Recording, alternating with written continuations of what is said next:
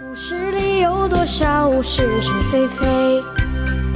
故事里有多少非非是是？《侍卫官杂记》，作者宋乔，由事了播讲。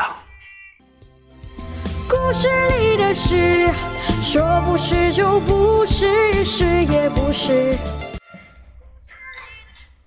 今天早上起来一看时间还很充裕，就溜到励志社去理发。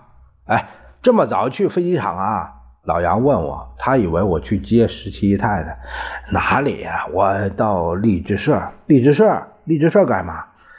我我想趁这个机会去修理一下门面。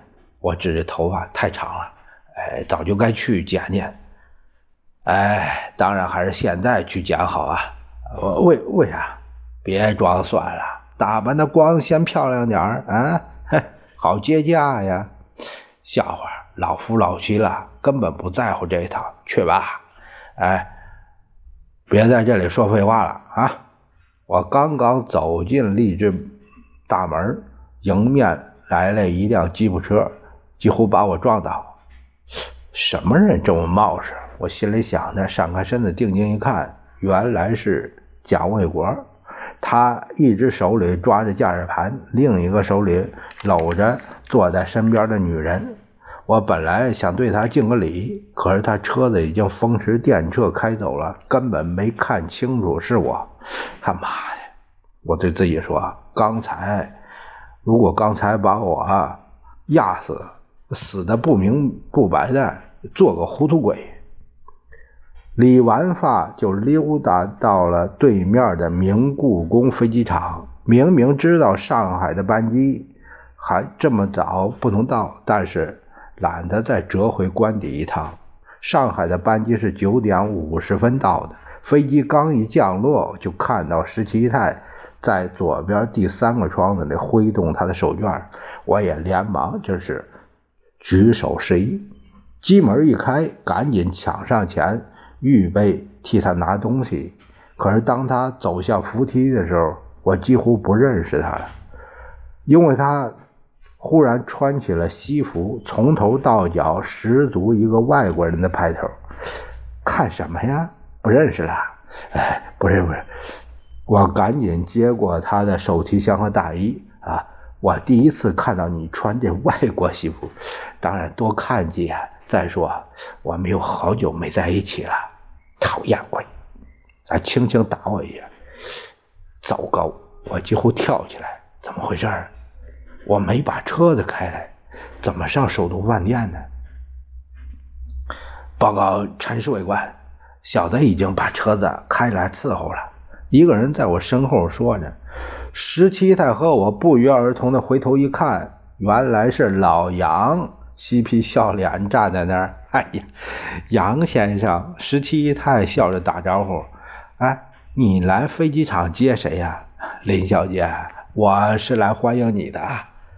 那可不敢当，真的，我是诚心诚意来接你的，因为你对于我们屡次的帮忙，一直没有机会向你表示谢意。这老杨非常认真，笑话，你是小陈的好朋友。只要我能力能所及，那没有不替你们效劳的道理。十七姨太的口才实在不错，算了，哎，你们两个人别再说客套话了，好不好？我打断他俩的谈话，老杨，你怎么知道我们需要车子？你这家伙一心就惦记着接林小姐，简直晕头转向。你理完发你不回去，也没有叫我替你订房间。我寻思，先替你打个电话到首都饭店订个房间。后来又发现你没开车，就干脆替你做个义务司机。哈哈，老大哥，太谢谢了！我向老杨来个敬礼。哎呀，话又说回来了，我是冲着林小姐的面子来的，你可以不必向我道谢。老杨和我一开玩笑，那我就算代表他向你道谢。老杨笑了笑，随即向十七姨太说：“我请你们二位啊到夫子庙喝早茶，那是南京人的一种享受，好极了。”石七姨太马上表示赞成。我正想看看六朝居到底什么样。六朝居，老杨提高了嗓门问：“你一定受了那张恨水小说的影响了？他那笔底下把六朝居描写的再好不过。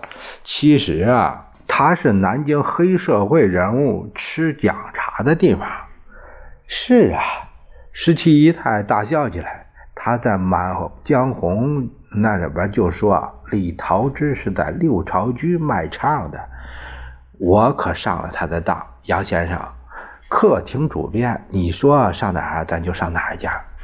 雪原怎么样？老杨转过头来问我。哎，不错，雪原那个烧鸭煮干丝儿精彩。在雪原吃完早点的时候，老杨忽然笑着说。我告诉你们一个扫兴的消息，你你们可别骂我啊！什么事儿啊？十七姨太和我都同声问。